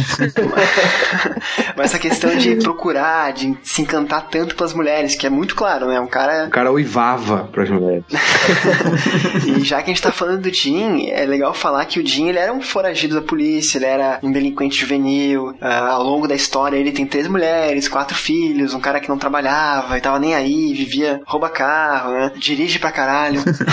Não, mais ou menos, peraí. É, não trabalhava, Ele não tava nem aí. né? É, mas o que eu ia dizer é que ele, ele trabalhava, né, assim, em alguns momentos ele trabalhou bastante. Trabalhou lá como guarda-carros, como guarda-freios. Não, claro, claro, claro. Ah, ele era um cara que ele, ele, ele seguiu o que ele queria fazer, né? Ele gostava muito das pessoas, acreditava muito nelas e queria o bem. Até onde ele podia querer o bem de alguém, ele queria. Só que também ele seguiu o coração, né? Seguiu o beat dele. né? Exatamente. Então, definindo aqui, né, o, Jim, o Neil, assim, por que, que o Jack quis escrever esse livro e, e- e pensando nele? O que eu acho que ele quis passar é que o Neil podia ser uma grande pessoa, podia ser, é, que t- era uma pessoa extremamente sensível, extremamente conectada com coisas que realmente importavam também, com extremamente de, de um, com um grande coração, mas sem nenhuma base. O cara não teve mãe, o filho do, o pai do cara era um bêbado, né, que, que a- esquecia dele e, é, e às vezes não tinha dinheiro para comprar comida porque bebeu tudo.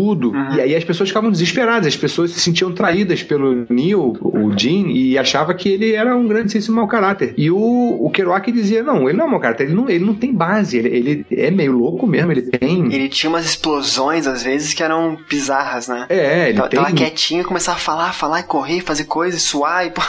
Exatamente, ele tinha Demais. disfunções sociais, mas é, tinha um grande coração e, e tinha valores e acreditava em, em coisas muito nobres, né? E, e isso Kerouac via e, e fazia questão de explicar para os amigos. Aqui, lembro que o Allen Ginsberg falou aqui, que eu anotei. É, Finalmente expliquei a Neil que ele é capaz de fazer tudo o que quiser, tornar-se o prefeito de Denver, casar com uma milionária ou se transformar no maior poeta desde Rimbaud, de Rimbaud. O Allen Ginsberg disse isso, né? Que é, depois, além do Kerouac também acho que é um, é um, um beatnik bem sucedido. Pra fechar só o Jim aqui, eu posso ler duas frases rapidinhas? Manda. Uma é do Bull, que eu acho que no teu livro, Ju, que é, é Bill. Isso. Tá? Que ele, ele descreve o Jim em três, três linhas aqui que são sensacionais. Ele já tem aquele mais um pouco de rancor com o Jim, né? Não é aquela visão romântica dele. É o seguinte, abre aspas. Ele me parece estar perfeitamente ajustado para seu destino ideal, que é uma psicose compulsiva conflitando com uma pitada de irresponsabilidade psicopata e alguma violência. Essa é a visão que quem não gosta do Jim, ou quem é mais quadrado, digamos assim, tem dele, né? E uma que define o Jim pra mim muito foda, cara, que eu acho que a questão mais romântica dele, que eu, aqui eu comprei, né? Que é a seguinte, quando ele fala sobre viagem, por que, que ele curte tanto essa parte de, de ser livre, da liberdade, né? Uhum. Uh,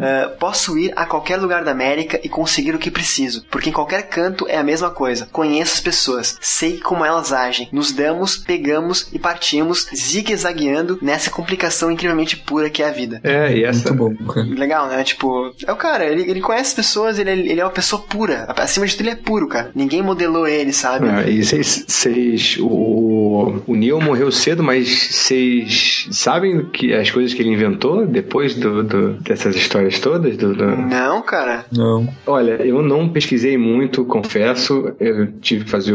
Tô no momento assim fazendo uma porrada de coisa, mas uma coisa que eu nunca esqueci é o seguinte: eu tenho um livro dos Beatles, eu adoro os Beatles, aí tem um livro que eh, conta a história de cada música. E aí tem um- na, na música The Magical Mystery Tour, eh, foi inspirada num cara que eu não vou lembrar o nome, que eh, ficou famoso assim eh, na, na cena artística, não lembro agora se de Londres ou dos Estados Unidos, mas eu acho que é dos Estados Unidos, que ele tinha um grande ônibus, que era esse Magical Mystery Tour, e que ele marcava um passeio, as pessoas iam entrar, entravam no ônibus sem saber o destino do ônibus e todo mundo tomava um LSD. Agora, meu amigo, quem era o motorista do ônibus? é. Caraca. Ninguém menos que Neil Cassidy. E ele, e ele dirigia pra caralho, né? Exatamente. Muito bom, cara, muito bom. Mas ele, ele driftando o ônibus agora. 170 por hora, né? Muita loucura, cara, muita loucura.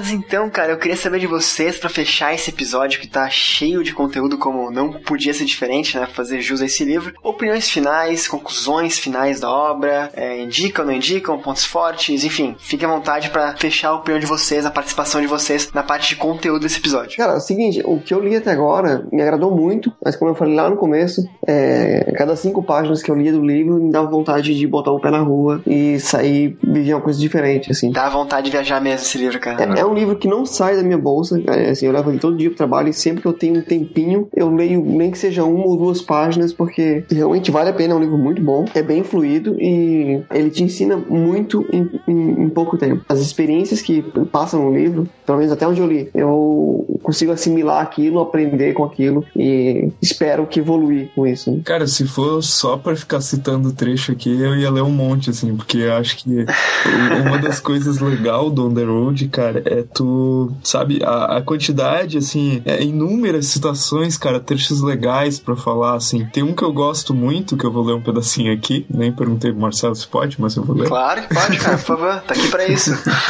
que é o seguinte, é, né, vamos dizer que isso também é sobre nós aqui que estamos gravando sobre esse livro, né? Vamos entender a mensagem do Kerouac que atravessa o tempo e atinge nós aqui, que é a seguinte: aqui estão os loucos, os desajustados, os rebeldes, os criadores de caso, os pinos redondos nos buracos quadrados, aqueles que veem as coisas de forma diferente. Eles não curtem regras e não respeitam o status quo. Você pode citá-los, discordar deles, glorificá-los ou caluniá-los, mas a única coisa que você não pode fazer é ignorá-los, porque eles mudam as coisas, empurram a raça humana para frente. E enquanto alguns os veem como loucos, nós os vemos como geniais, porque as pessoas loucas o bastante para acreditar que podem mudar o mundo são as que o mudam. Caraca. Cara, Maravilhoso. Mim, sabe? Palmas, palmas, palmas. Isso pra mim é um- aspas. uma espadada, assim, sabe? Fecha aspas, Diego Locou. É, Não, brincadeira. Clarice Lispector. Então, cara, assim, por tudo que o Kerouac representa, assim, ele, ele tá no meu top 5, assim, de autores, sabe? Uhum. Então, eu, eu só tenho a dizer, leiam esse livro, cara. Eu, eu ainda vou dizer mais uma coisa, tá? Que tem um outro livro do Kerouac que se chama Vagabundos Iluminados, é, numa das traduções, que eu acho tão bom quanto Road. Como é que é em inglês o nome, tu sabe? É, acho que é Vagabunds of Darkness, se eu não me engano. E, na minha opinião, é tão bom quanto Road. Ele não tem tanto esse agito assim, mas também, assim, em termos de profundidade, sabe? Essa, filo essa filosofia de contestação, de liberdade, que eu entendo, assim, que, tipo, tu não pode pegar esse livro agora e querer sair amanhã pegando carona e esquecer a vida, assim. Também não é assim. Mas eu acho que às vezes tu precisa ir num extremo para depois voltar e achar um ponto de equilíbrio, assim. Eu acho que é muito, acho que é muito válido essa experiência, assim, de ler o Underworld por causa disso, assim. Concordo. E vou te falar que é, foi exatamente por causa desse trecho que eu peguei o livro para ler, porque estava escrito esse, exatamente esse trecho na, num quadro negro na livraria da Travessa aqui no Rio. Falei, que que é isso, cara? Eu, eu, eu sou meio que um antropólogo frustrado, sabe? Eu adoraria ter sido antropólogo.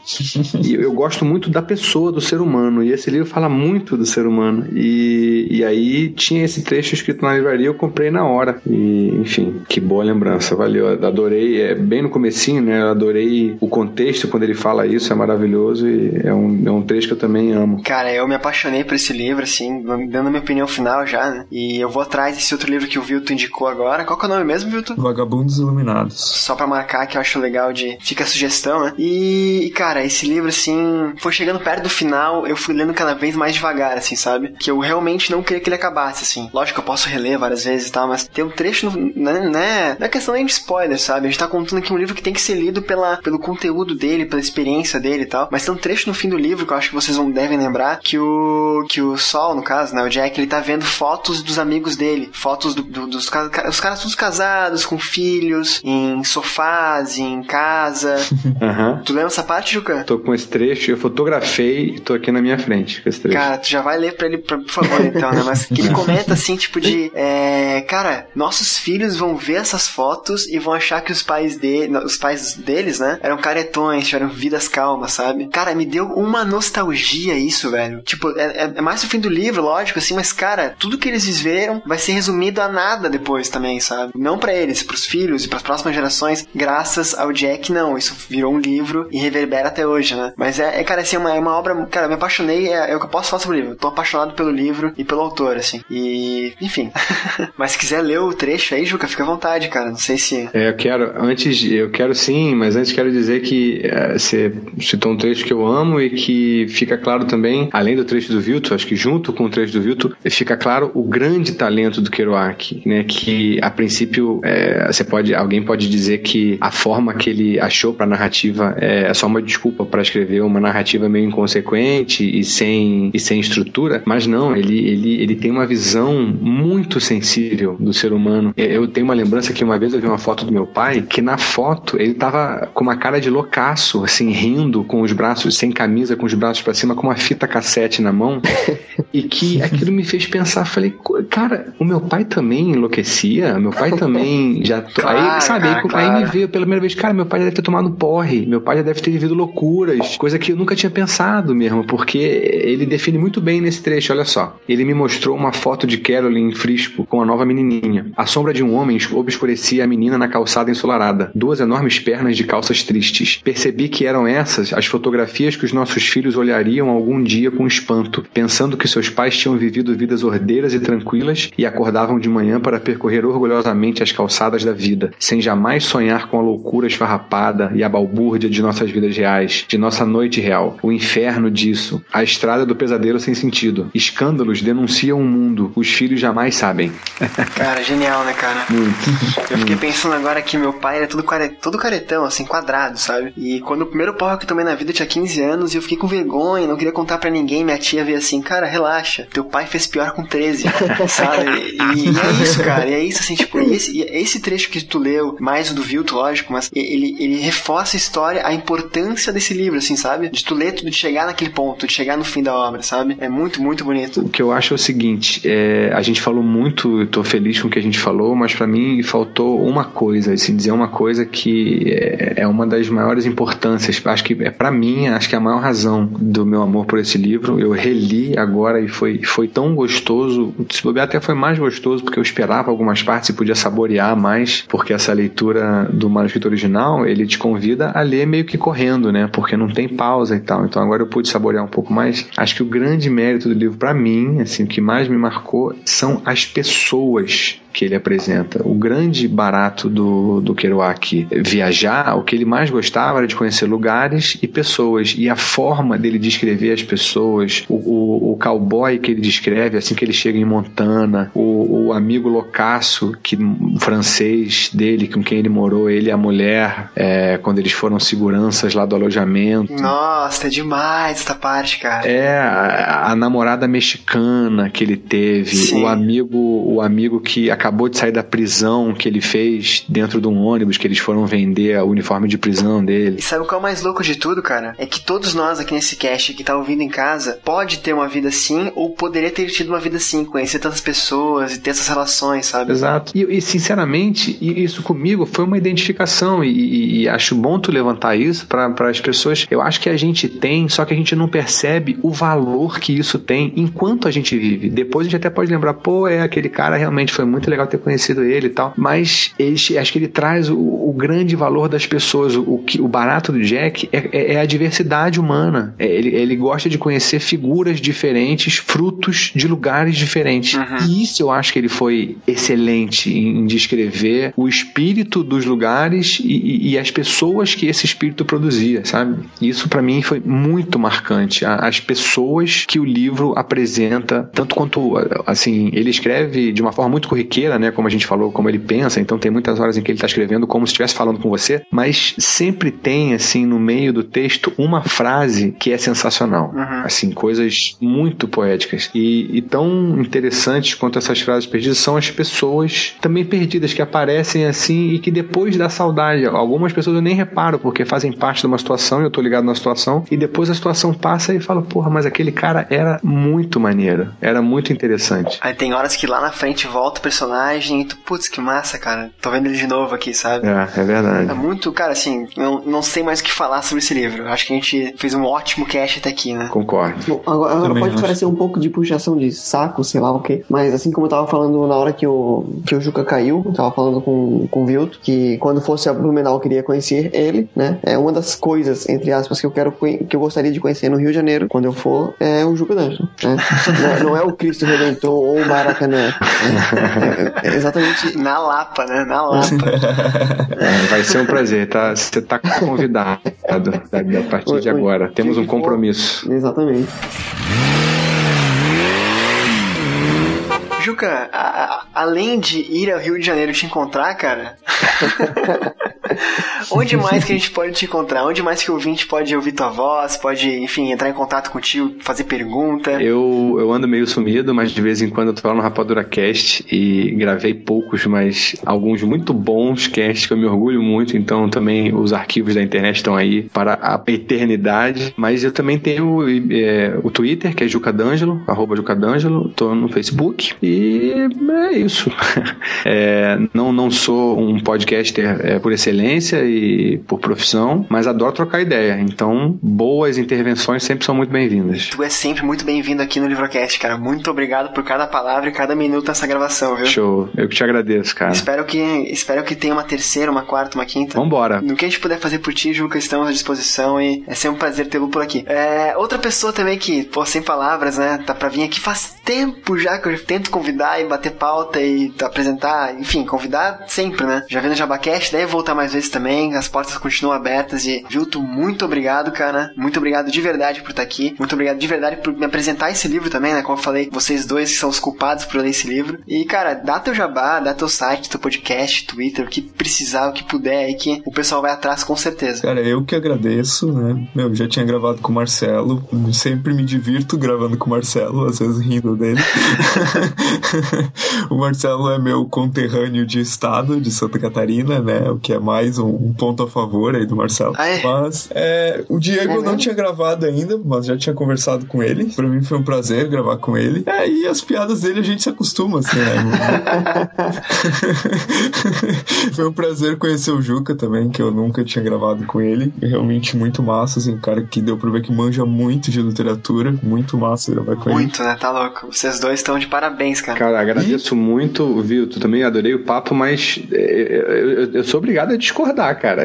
Não, não é tanto assim, não. Eu gosto de ler, mas eu acho que vocês manjam mais, sinceramente.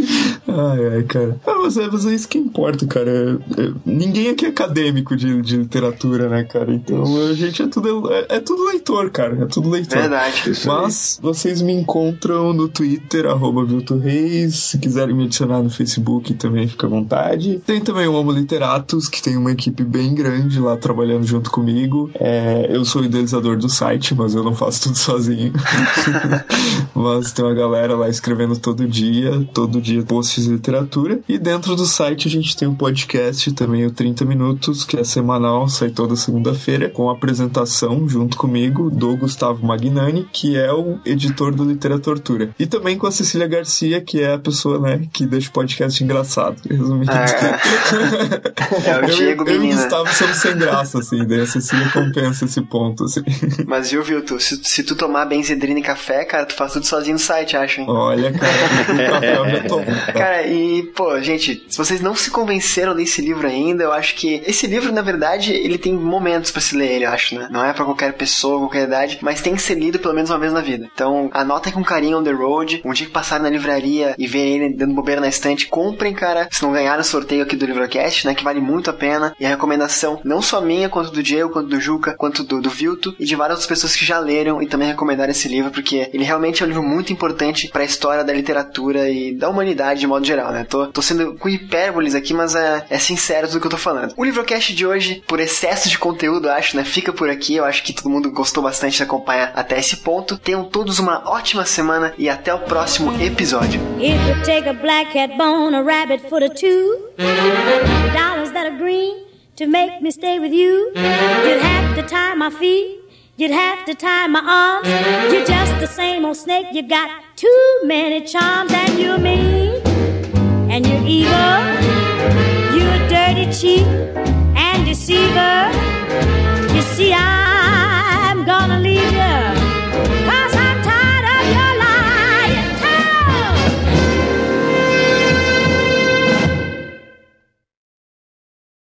Juca?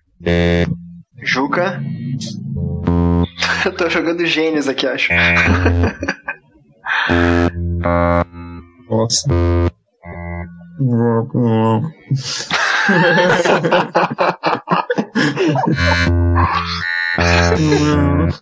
Só que ele tá rindo. Caraca, ele deve estar ouvindo a gente muito zoado também. Juca, se. Peraí. Será que não é a net dele, cara? Não sei, cara. Eita. Voltaram os ETs. Eu acho que ele falou, eu tô aqui e vocês. Deixa eu falar com ele aqui no, no Skype, acho melhor. Caraca, velho. Parece uma musiquinha também. É, Esse é o Juca D'Angelo falando, gente. Participação direto do, de Marte. Pra ver o alcance do livro, né? A viagem vai longe, né?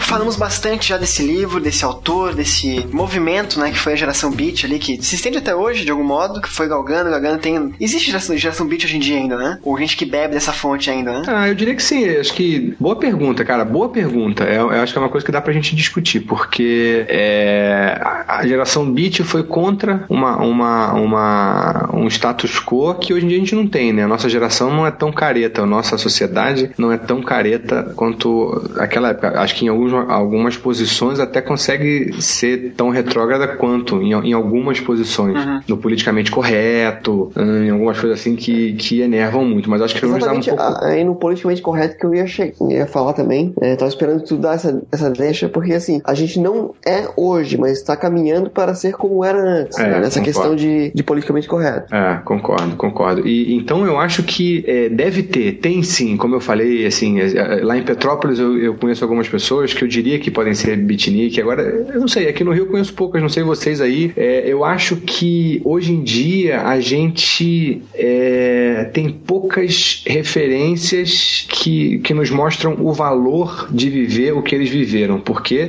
até acho que eles foram sim inconsequentes, que é, foram irresponsáveis em uma, uma série de coisas, mas não consigo deixar de achar muito importante o que eles fizeram para uma geração. Eu acho que mais cedo ou mais tarde ia acontecer, né? A coisa é, é, mescla um pouco de geração para geração, mas teve uma importância histórica muito grande de você viver é, é, uma, uma liberdade, não só artística, mas existencial mesmo, né? Acho que tem gente que pode muito bem se encaixar e ser muito feliz com o modelo mais tradicional, né? Construir uma carreira, ver o que, que o mercado está pedindo e estudar em função disso. Apo- Eu tenho certeza de que tem muita gente que pode ser feliz com isso. Agora, tem muita gente que não vai ser feliz com isso. E o problema é, é essas pessoas se sentirem marginais. Quantas artistas deixaram de se expressar porque não se sentiram seguros para mostrar a sua arte, para ir atrás do, do, do, do que realmente te faz sentir vivo. Uma hora até separei aqui uma, uma parte do livro que eu achei fantástica, que ele tá numa viagem de ônibus, o Neil tá, do- tá com o Neil, mas o Neil tá dormindo, aí ele vê uma gatinha, chega junto na gatinha, começa a trocar uma ideia com ela. A Terry. Não, não, é uma de- bem depois. Ah, tá, tá, tá, tá. e Confundi. aí começa, começa a ver que ela é uma menina de cabeça vazia. não tinha, que não tinha sonhos, né? Exatamente, exatamente. E daí ele, ele coloca que, se essa pessoa tá pensando, ele coloca, pô, tão bonita, tão legal, mas deixa, ela perde por não ter sonho, sabe? Ela podia ser alguém interessante. Me segurando pra não me comprometer agora, me segurando. Vai, cara, se compromete, vai. o Juca falou agora que será que tem geração beatnik? Será que, tem beatnik hoje em dia, né? Tá aí o Vilto, né, cara? Não? Não entendi a referência, mas beleza.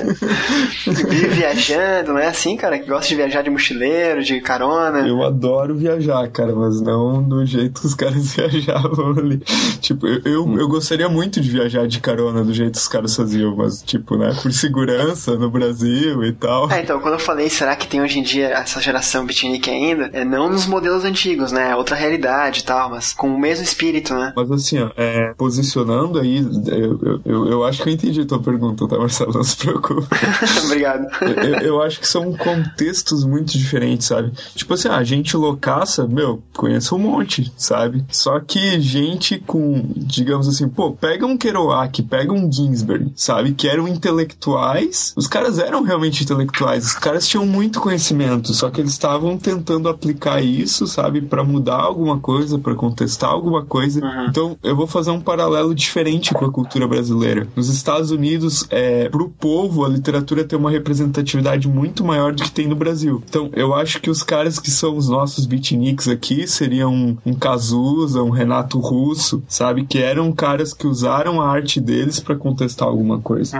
É, e eu vou te. é, Gostei do que você falou e me fez pensar aqui ou em outras coisas. Concordo com você, mas diria que de repente então Cazuza e Renato Russo foram beatniks que deram certos e, e- e conseguiram ser assimilados pelo capitalismo, pela indústria, né? É. Agora, mais ou menos um mês atrás, eu tava lá na Lapa, aqui que é, é mais o- a- a- uma, uma- das partes boêmias do Rio de Janeiro, e eu conheci um casal de entre aspas, hippies, aposto que eles não iam gostar de ser chamados de hippies, eles não estavam hum, vestidos como hippies e tal, mas eram, eram, eram artistas de rua, artesanato, faziam artesanatos, artesanatos muito bonitos. E a mulher me falou: Olha, eu, eu sou do Rio, há quatro anos que eu não venho pro Rio, estou vivendo da minha arte, conheci o Brasil inteiro com a minha arte, conheci milhões de pessoas, faço artesanato, faço música. Achei a mulher interessantíssima, queria ficar conversando com ela e, e depois conversei com outro cara que estava do, do, lado dela, um garoto, cara, um garoto assim de, não sei, eu dou no máximo 20 anos para ele. O cara falou: Ah, esse aqui é meu 18, 14 estado do Brasil. Caraca, ele, era, ele era da Bahia. E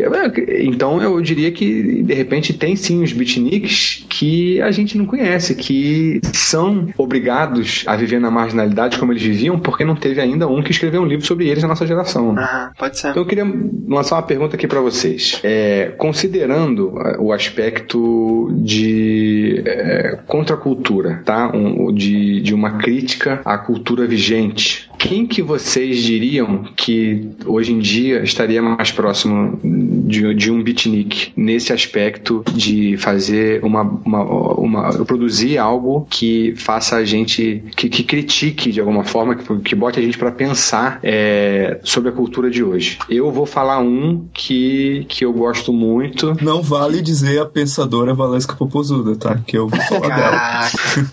ah, ah pô, pô, cara. Não, eu vou dizer, eu vou falar do Banksy, que é um cara que é um artista de rua inglês, que ninguém sabe a cara dele, então eu arrisco dizer que é um coletivo. Na minha cabeça, o Banksy não é uma pessoa, é um coletivo que faz arte de rua, o street art, e que eu acho fantástico nesse sentido crítico de, de, de trazer mesmo é, uma, uma de, de chamar a gente para um pensamento crítico sobre o que se passa hoje em dia na, nas podridões da nossa sociedade. Cara, nossa, agora eu vou dar uma de Juca aqui, pô, cara, não avisa, me pega de surpresa assim.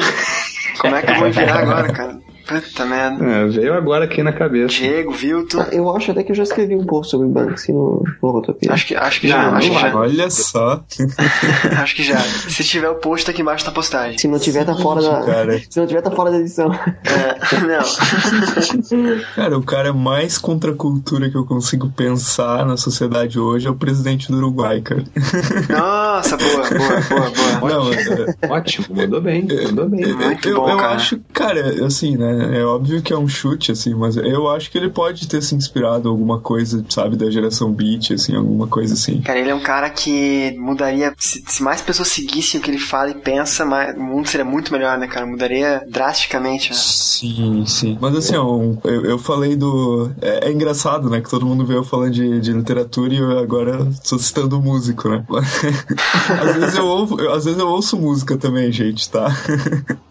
Mas o, o outro cara que eu acho acho que manda muito bem e que tá vivo ainda, né? Diferente do Cazuza e do Renato Russo, é o Humberto Gessinger, como sabe. Eu acho que as letras dele muitas vezes contestam muita coisa. É, mas depois virou um yupzinho do Leblon, viu? Sinto te decepcionar. ah, eu conheço muito pouco dele pra falar também, cara, mas eu vou ficar pensando e se até o final do programa eu lembrar de alguém, eu boto o nome aqui. Eu, eu, eu mexo, né? Eu mexo na edição. Não sei se é contra a cultura, mas contra o sistema. É, até a gente já gravou aqui sobre um livro dele, foi o o Tico Santa Cruz, né? Não sei, cara, até que ponto também. É, não sei, não sei até que ponto seria contra a cultura, né? Mas... É, mas entendo o que você quer dizer e para mim vale. E também jogo a bola aí pro, pros nossos ouvintes. Coloquem aí nos comentários quem que você acha que, que trabalha, que produz alguma coisa para é, trazer um pensamento crítico, né? Para algum questionamento saudável da nossa, do nosso momento vigente. Aproveitando o momento enquete aí, é, quem quiser voltar no no Juca D'Angelo pra host do Livrocast. Pô, não, pergunta bem, mas bem mais grandes que a minha, né, cara? Hum, ciumenta. Perguntas bem melhores que as minhas, meu Deus.